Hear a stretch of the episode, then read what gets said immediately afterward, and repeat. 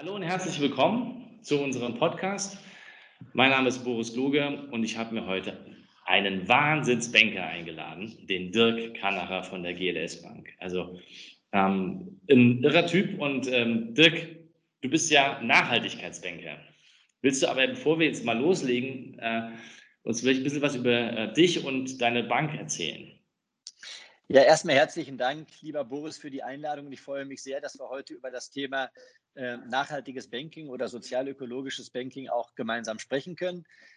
Ich bin 49 Jahre alt, verheiratet, Vater von zwei Kindern, habe meinen Lebensmittelpunkt im Ruhrgebiet und ähm, darf jetzt die GLS Bank auf dem Weg ähm, seit rund elf Jahren auch begleiten ähm, und bin klassischer Banker. Ich habe 20 Jahre in einer konventionellen Bank ähm, gelernt, gearbeitet ähm, und bin dort auch groß geworden habe meine Frau dort kennengelernt äh, und schaue auch immer wieder gerne auf die Zeit äh, zurück, äh, weil ich einfach die Möglichkeit hatte, dort auch zu lernen, äh, was es denn bedeutet, Banker zu sein. Ähm, so ein bisschen fand ich es damals im Rahmen der Finanzmarktkrise 2008, 2009 schade, ähm, dass diese gesamte Werteorientierung, die ich mir gewünscht hätte und die Menschenorientierung vor allen Dingen halt auch ähm, nicht immer so zum Tragen gekommen ist, äh, wie ich es für notwendig geachtet habe und habe dann das Glück gehabt, dass ich Urlaub auf einem Bauernhof gemacht habe.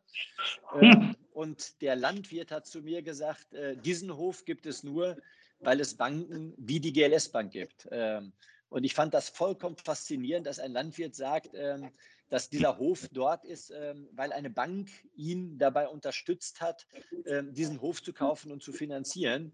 Und das hat mich nicht losgelassen, sodass ich dann ein Jahr lang darüber nachgedacht habe, findest du es nur gut, dass es auch eben alternative Banken zu denen gibt, die du bisher kennengelernt hast? Oder kannst du dir sogar vorstellen, da zu arbeiten? Und ähm, ja, was das Ergebnis meiner Überlegungen ist, das ist ja auch einer der Gründe, warum wir jetzt hier zusammen sprechen. Ja, klar. Aber sag mal, ist das nicht die Aufgabe von Banken? Also ich erinnere mich noch, da war ich ein ganz junger Kerl, war ich ich war 19. Ich hatte quasi überhaupt kein Geld, aber aus irgendeinem Grund kam ich auf die Idee, keine Ahnung, man müsste sich jetzt eine Wohnung kaufen. Ich habe sogar eine gefunden, die war in der Miete besser als die, als, also da war ein Mieter schon drin und der war, der hatte mehr Miete bezahlt, als ich für die Wohnung plus Zinsen bezahlt hätte. Und da hat der Banker gesagt zu mir, musst du kaufen, musst du gemacht, geben wir dir das Geld. Und ich hatte keine Einkauf, also ne, ich war noch, noch nicht mal richtig studiert.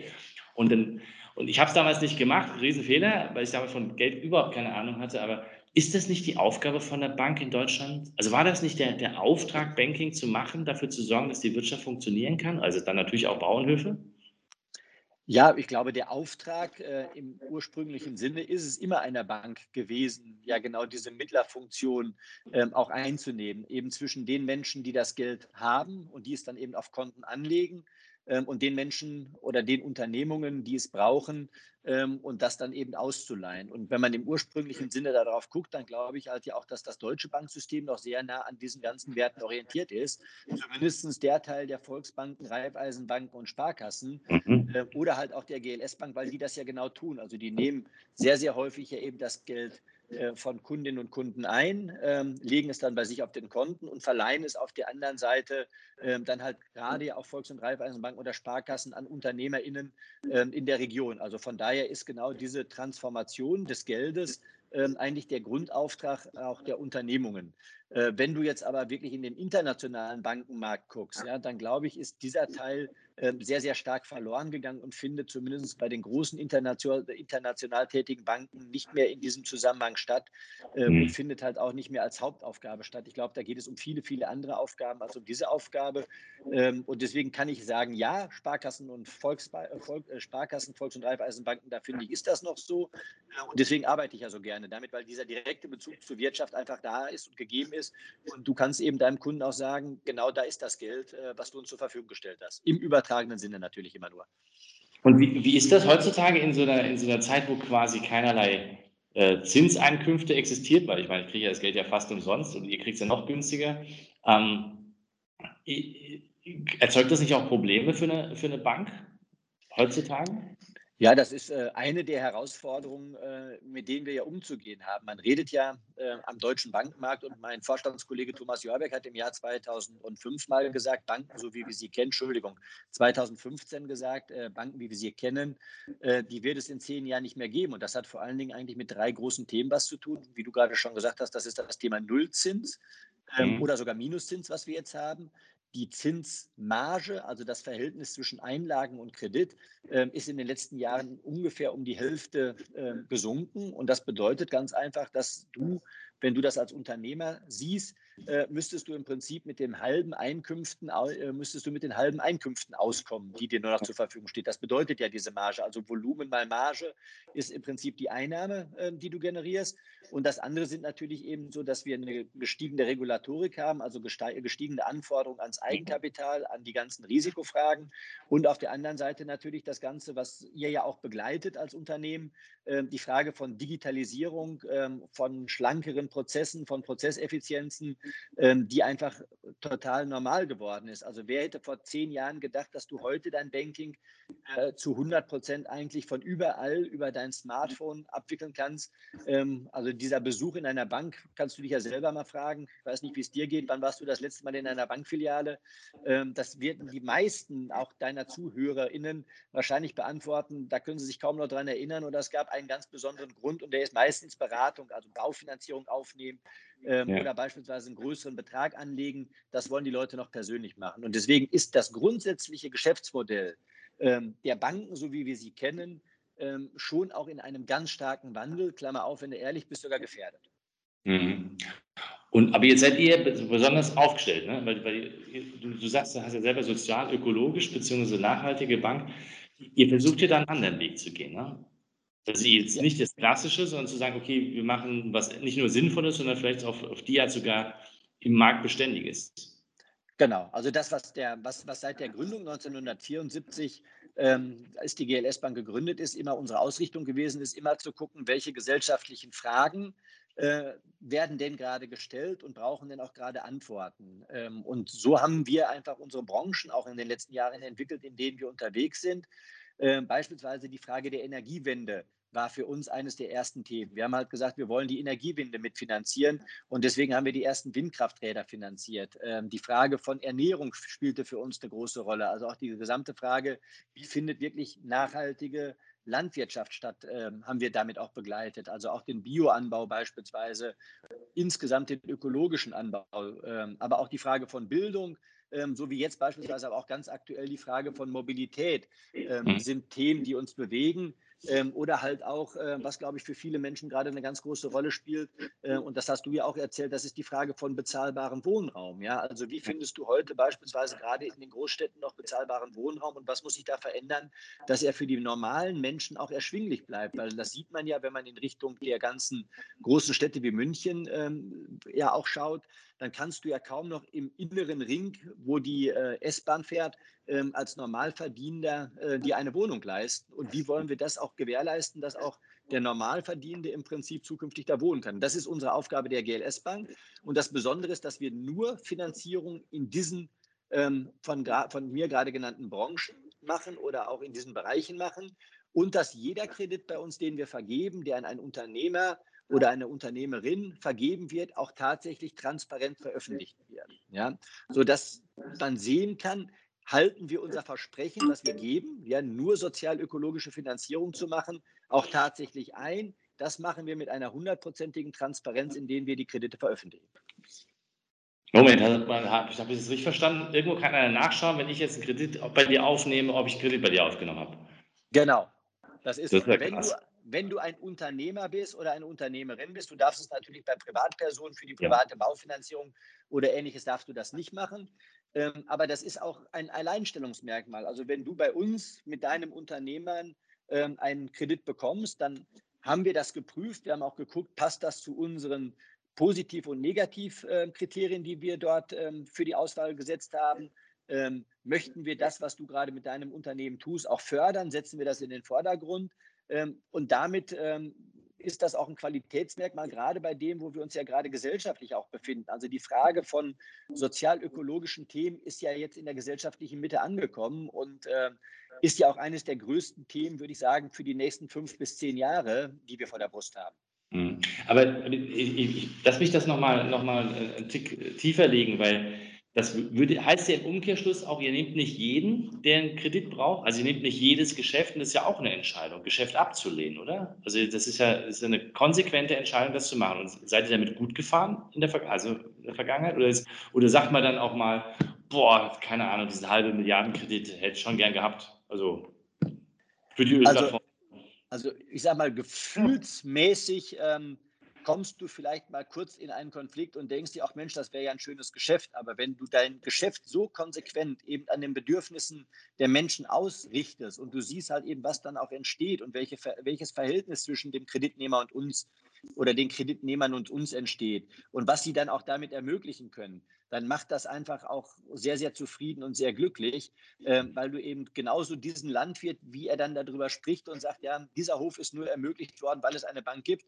Das ist die Motivation unserer Arbeit. Und äh, ja, auf der anderen Seite ist es ja auch so, dass äh, dass, dass, dass, dass wir auch zum Nachdenken anregen. Wenn wir dann einem, äh, einem Unternehmer sagen, an dieser Stelle können wir aktuell dich noch nicht kreditmäßig begleiten, weil uns ist noch nicht klar genug, was du damit auch machen möchtest, dann riecht es ihn auch zum Nachdenken an oder riecht es zum Nachdenken an und sorgt vielleicht auch dafür, ähm, dass es im nächsten Schritt doch für ihn in Frage kommt, ähm, sich nochmal da Gedanken drüber zu machen. Also man durch dieses Bewusstsein schafft man ja auch eben ähm, Veränderungsprozesse oder begleitet Veränderungsprozesse. Und das ist auch eine, glaube ich, eine ganz große Aufgabe in, ähm, in, der heutigen Zeit, Unternehmen bei der Transformation zu begleiten. Das war früher relativ klar, wie du auch gesagt hast. Ja, da gab es eigentlich schwarz und weiß. Es gab die, die wir begleitet haben und es gab die, wo wir dann auch eben gesagt haben, die begleiten wir nicht. Ja?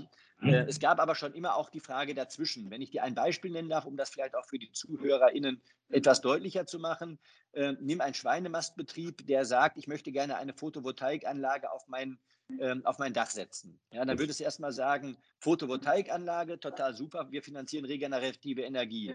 Und der sagt dann aber zu, dann kann ich mit der Photovoltaikanlage noch einen zweiten äh, Schweinestall bauen, ähm, um, die, um nochmal 1000 Schweine auf engstem Raum irgendwie ähm, auch in den Mastbetrieb zu setzen. Da würden wir sagen, hey stop, hey, stop, wenn du jetzt sagst, du möchtest vielleicht deinen Betrieb umstellen ja, und den Schweinen auch einen anderen ein anderes Umfeld bieten und möchtest dort auch in die Biolandwirtschaft gehen und dafür setzt du dir die Photovoltaikanlage drauf, dann würden wir sagen, Mensch, das fühlt sich so an, als ob wir das begleiten sollten, weil du bist auf dem richtigen Weg. Wenn der aber sagt, nee, noch mehr Stelle, wo die Schweine auf einen Quadratmeter liegen, dann würden wir halt sagen, nein, dann ist das nicht das, was wir an, an gemeinsamen Wirtschaften auch wollen. Und das sind dann so diese Fälle, wo du auch diskutieren musst und die treffen wir in der Einzelfallentscheidung. Ja, das ist total konsequent, das macht total Sinn. Sag mal, aber dann muss man doch auch ähm, neben dem, dass man jetzt Banker ist, ähm, auch eine Ahnung von diesen Themen haben, oder? Also von Mobilität und von Biolandbau etc. Wie, macht, wie managt ihr das, das denn? Also wie, wie, wie kriegt ihr das denn hin, dass ihr auch noch eine Ahnung von, von, von solchen Themen habt? Hm. Also das, das ist auch so, dass wir nicht nur Banker bei den ähm, Kreditentscheidern haben. Also es gibt eigentlich auch immer diese beiden Wege, diese beiden Zugangswege, die wir haben. Ähm, wir haben auch ähm, ausgebildete Landwirte bei uns, ähm, die halt eben ähm, in den landwirtschaftlichen Krediten sind. Denen haben wir dann halt eben das Bankgeschäft beigebracht oder auch die Kreditfinanzierung beigebracht. Oder auf der anderen Seite ist es dann halt so, dass die, die wir dort auch ähm, haben in diesen Branchen, den Bankern halt eben auch die Landwirtschaft beibringen. Und so ist das, dass unsere unsere FirmenkundenbetreuerInnen ähm, einfach sehr verwurzelt auch in ihren Branchen sind, ähm, sehr lange in der Regel auch in ihren Branchen arbeiten, wenn sie einmal starten und dadurch über die Begleitung ähm, auch ein sehr hohes Fachwissen aufbauen.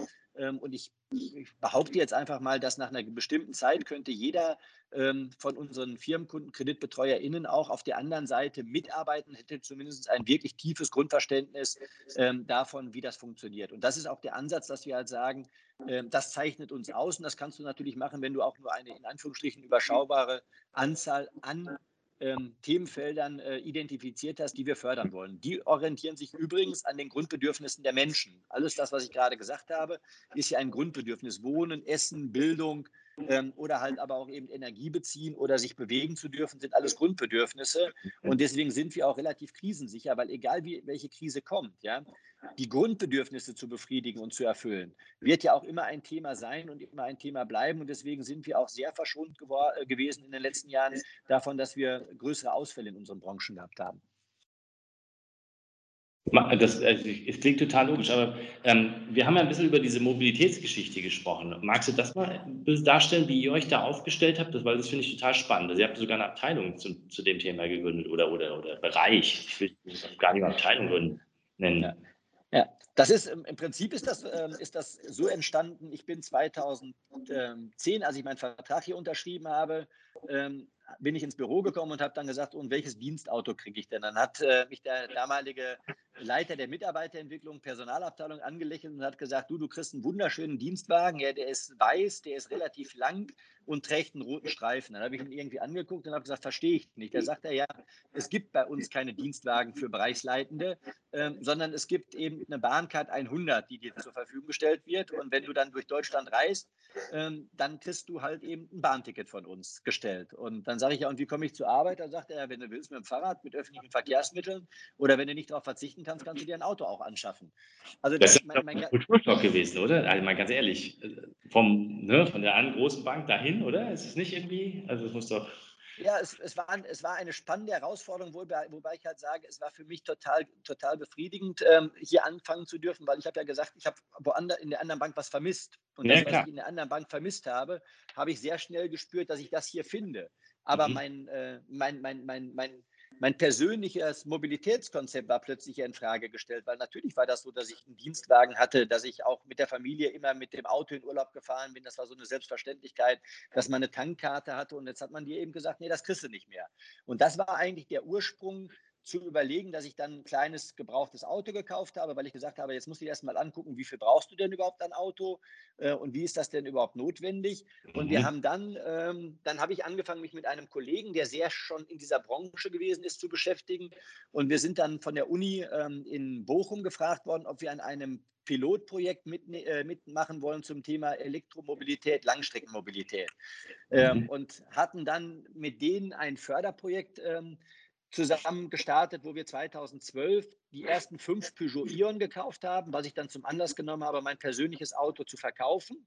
Ähm, und ein dieser äh, fünf Peugeot Ion ähm, in eine sogenannte Miete zu nehmen und zu sagen, immer, ich fahre mit dem Peugeot Ion, fahre ich nach Hause abends mit so einem kleinen Knutschkugel, fahre ich nach Hause und äh, tagsüber steht das Auto halt hier in der Bank ähm, und kann von den Mitarbeitenden für Dienstfahrten genutzt werden. Und das haben wir dann gemanagt über eine Raumbuchungssoftware, weil es gab damals noch keine Carsharing-Software oder ähnliches.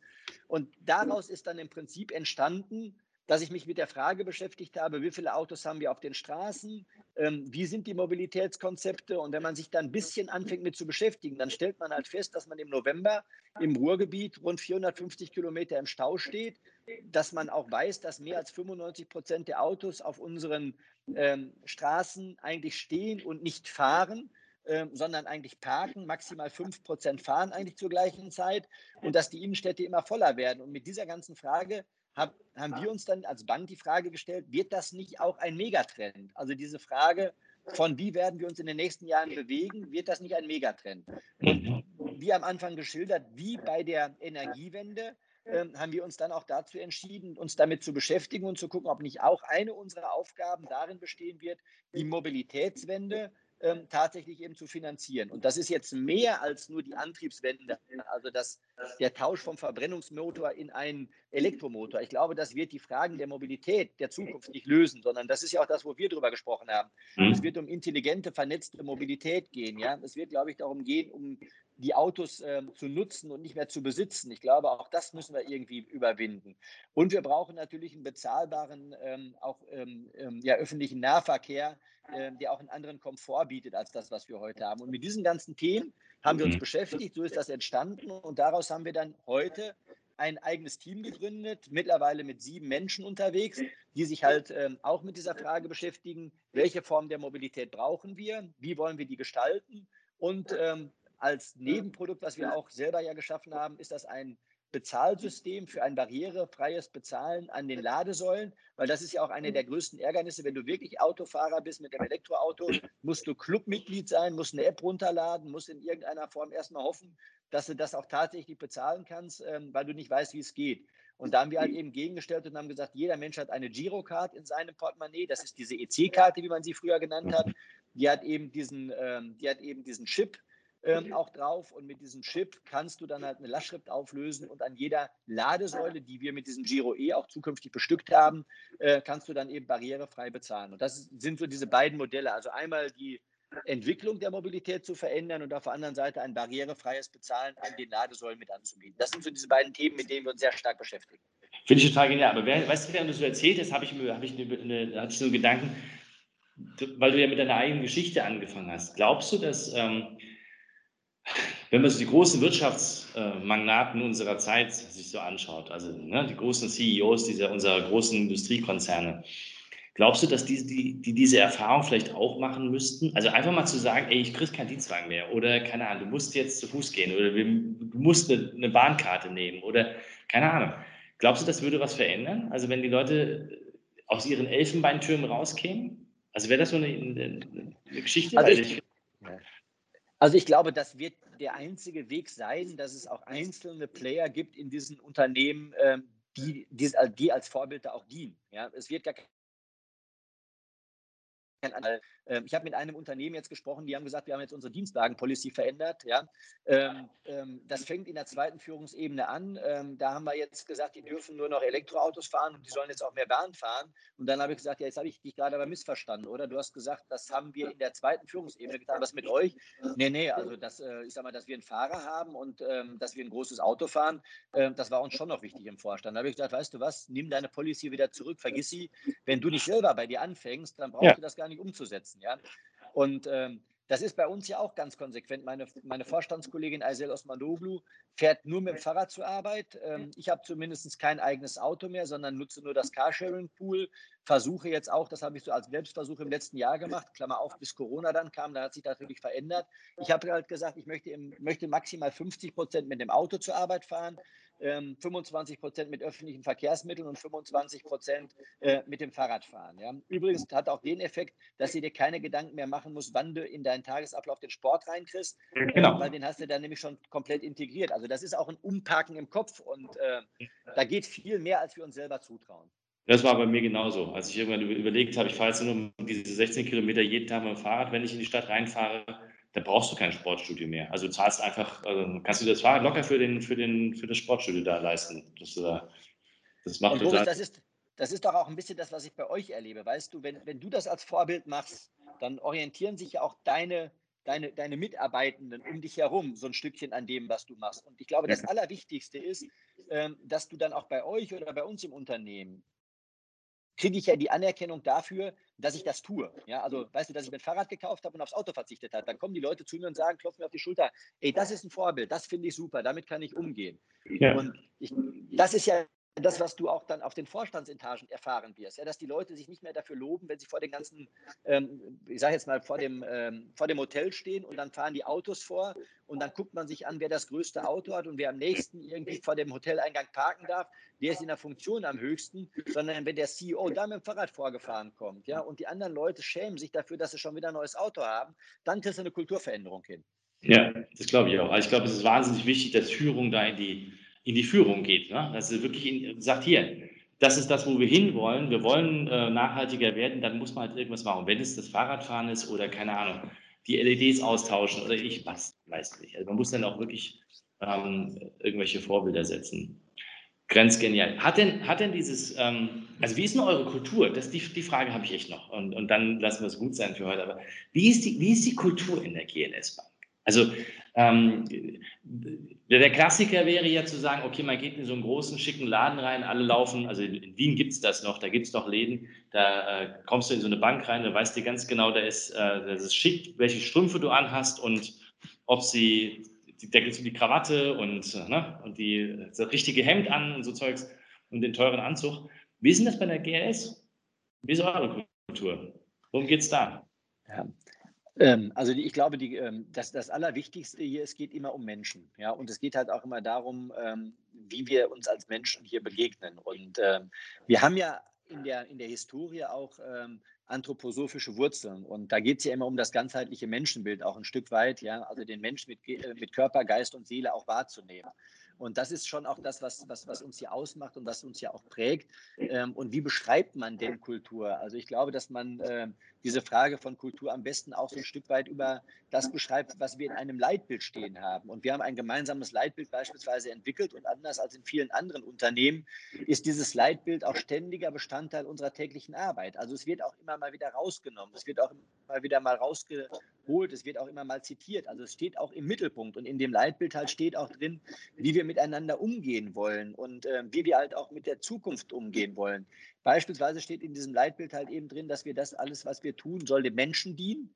Ähm, und alles das, was wir tun, soll halt auch beispielsweise eben der heutigen und zukünftigen Generation gerecht werden. Mhm. Und äh, wenn du darüber im Austausch bist, dann spürst du halt, dass du über, ein, dass du über Werte, die dir gemeinsam wichtig sind, äh, sehr, sehr häufig sprichst. Und das, äh, das ist eine Kultur, ähm, die bei uns wirklich eben bei jedem Einzelnen auch verinnerlicht ist und auch, ähm, auch angelegt ist. Und wenn du hier, wenn du hier reinkommst ähm, in das Unternehmen, auch als neuer Mitarbeitende, das haben wir ja auch sehr viel, weil wir auch ein sehr stark wachsendes Unternehmen sind, dann, dann beschäftigen die Leute sich damit. Wer sind die Menschen? Ja? Ähm, wofür stehen die Menschen? Ähm, und es findet dann auch immer ein Veränderungsprozess statt, weil wir das einfach aus, aus, aus der Inne, aus der von uns, ich sag mal, von uns, von innen heraus leben ähm, und die Menschen sich auch damit beschäftigen. Und es gibt auch keinen großen Unterschied zwischen dem Innen und Außen, also auch nicht zwischen dem, was wir in der Bank leben und unseren Kundinnen und Kunden. Unsere Kundinnen und Kunden haben die gleichen Werte, die sie mit uns teilen. Und diese Kultur ist die Kultur, wenn ich das so bezeichnen darf, auch einer großen Familie. Ich glaube, dass äh, die Menschen, die zur GLS Bank kommen, egal ob als Kunde oder als Mitarbeiter, ähm, die werden geprägt von einem ähnlichen Wertekontext oder von dem gleichen Wertekontext in vielen Stellen. Und das ist schon auch, glaube ich, ähm, das, was die, was die Bank einfach ausmacht, dass wir, äh, dass wir das ausstrahlen, dass wir, dass wir Orientierung bieten, dass wir aber auch äh, Orientierung geben dafür und dass das einfach eine total große Freude macht, weil wir dürfen über die Werte, die uns verbinden, jederzeit auch sprechen und dürfen die auch leben. Und es gibt keine Kleiderordnung, wenn du sowas gerade auch angesprochen hast bei uns. Ja. Ähm, es gibt äh, bei uns ähm, auch keine, keine, keine, wie gesagt, keine Dienstwagenregelung oder sonst irgendwas. Es gibt sehr flache Hierarchien, äh, die wir haben. Ja, es gibt eine sehr offene Kommunikation, ähm, die wir haben auch. Und äh, es gibt einen, hoffentlich einen sehr menschlichen und sehr positiven Umgang ähm, miteinander, was zumindest von vielen auch im Unternehmen bestätigt wird. Hast du zum Abschluss noch ein paar, äh, paar Ideen darüber, wie sich deiner Meinung nach das Banking der Zukunft entwickeln wird? Also werden die Fintechs euch disruptieren? Also jetzt die GLS-Bank natürlich nicht, klar, aber die großen anderen? Oder ähm, was wird passieren? Ich meine, der Weltmarkt oder der, der Banking-Markt verändert sich ja gerade rapide. Ich glaube, dass, ähm, dass Nachhaltigkeit in vielen Branchen und unter anderem auch in der Bankenbranche das neue Normal werden wird. Also mhm. es wird alles nachhaltig sein. Ja? Mhm. Ähm, das ähm, sagt ja auch schon ein Stück weit der, der Green Deal, den wir beispielsweise haben. Das sagt ja auch eben das, was wir in den Wertpapieranlagen schon dokumentieren müssen und auch in der nächsten Zeit umsetzen müssen. Wenn du eine Anlageberatung machst, dann wird aufgenommen, äh, ja, ich sag mal, da wird der Punkt Nachhaltigkeit aufgenommen. Du musst darüber transparent berichten. Das heißt, das, was die GLS Bank ausmacht, das wird an vielen Stellen ein neues Normal sein. Also jeder wird sich daran orientieren müssen. Und was die meisten noch nicht verstanden haben, wenn wir wieder auf den Ursprung des Gesprächs zurückkommen, hast du ja gefragt, was ist die Aufgabe von Banken? Genau. Und zwar die Finanzierung der Wirtschaft. Ja? Das heißt, bitte jeder Unternehmer, der jetzt zuhört, schon mal darauf einstellen, der Banker wird dich demnächst fragen, wie bist du sozial und ökologisch unterwegs? Das heißt, es wird komplett Einfluss auf die gesamte Wirtschaft nehmen. Und ähm, da wird einfach schon auch die Rolle der Banken sich nochmal verändern, weil die Banken werden derjenige sein, der die Wirtschaft ein Stück weit auch äh, begleiten wird bei, bei diesem ganzen Transformationsprozess. Ähm, und unsere Aufgabe als GLS Bank wird das sein, was wir heute schon sind. Wir sind bisher die, Referen äh, die Referenz für nachhaltiges Banking gewesen. Ja. Ja, wenn alle anderen das auch tun, dann ist ja für uns die Frage, wo ist dann unser Platz, wenn alle anderen Banken gleich sind? Und ich glaube, es gibt noch auch Abstufungen, wie wir das ja auch gesagt haben. Und wir müssen auch da den nächsten Schritt gehen und müssen auch die nächsten Meilensteine setzen und die nächsten Ansprüche deutlich formulieren, ähm, um die es geht. Und wenn ich mit einem enden darf, ja, Boris, weil du das gerade auch gesagt hast, es geht um die Gesundheit der Systeme. Und mhm. ähm, vielleicht eine kleine Denksportaufgabe, die nicht ganz so einfach ist zu formulieren, aber äh, glaube ich, äh, für viele auch nochmal eine kleine Denksportaufgabe sein kann. Bisher sind wir hingegangen und haben eigentlich zu Lasten unseres Planeten, ja, haben wir Geld geschaffen. Ja, ja. Also wir haben ja unseren Planeten ausgebeutet und beuten ihn weiterhin aus. Wir benutzen im Moment 1,6 Mal so viel, wie uns eigentlich zur Verfügung steht. Über diesen sogenannten Earth Overshoot Day kann man sich das mal angucken und haben das in Geldkapital umgewandelt, weil wir haben unwahrscheinlich viel Geldkapital auf dem Markt. Ja. Die Kunst wird es sein, in den nächsten Jahren das Geldkapital, was im Überfluss vorhanden ist, wieder in Sozialkapital und auch eben in, ähm, ja, in Naturkapital umzuwandeln. Also das Geld wieder sinnvoller zu, setzen, zu nutzen und einzusetzen. Und mhm. dafür wird es Banken der Zukunft brauchen. Und darüber können wir bestimmt noch mal einen eigenen Podcast machen. Die Leute sollen aber mal zumindest drüber nachdenken. Also es geht um die Fairness gegenüber der Natur und gegenüber den Menschen. Und wenn ich etwas tue, mir bewusst die Frage zu stellen, kann der andere davon leben und schadet es oder hilft es der Natur? Das wird die Frage sein, die die Banken in den nächsten Jahren unterstützen muss, weil das ist Nachhaltigkeit. Ja, das glaube ich auch. Ich, und, und vielleicht noch so eine Info. Ich habe gestern mit einem Startup aus Silicon Valley gesprochen. Die haben gesagt, es gibt keinen Investor in Silicon Valley, der nicht mehr, nach, der nicht mehr wissen will, ob er ähm, ökologisch und sozial äh, investiert. Also das, das Thema ist im Silicon Valley ist es durch. Und, und das finde ich völlig irre, weil ganz vieles, was dort passiert, hat immer einen Impact auf das, was wir in Europa machen. Nicht, nicht nur, aber sehr. Und ich glaube, dass ich muss dir vollkommen recht geben. Also die Banken werden ganz, ganz viel ähm, ähm, Impact, äh, Impact ähm, Wirkungs, Wirkung da entfalten durch, durch die Art und Weise, wie, die, wie ihr Geldströme lenkt ja. und managt. Dirk, das war ein tolles Gespräch. Vielen, vielen Dank für deine Zeit. Danke dir, Boris. Ich freue mich auf die weiteren Gespräche. Ja, arrangieren wir einfach welche. Freue genau. mich drauf.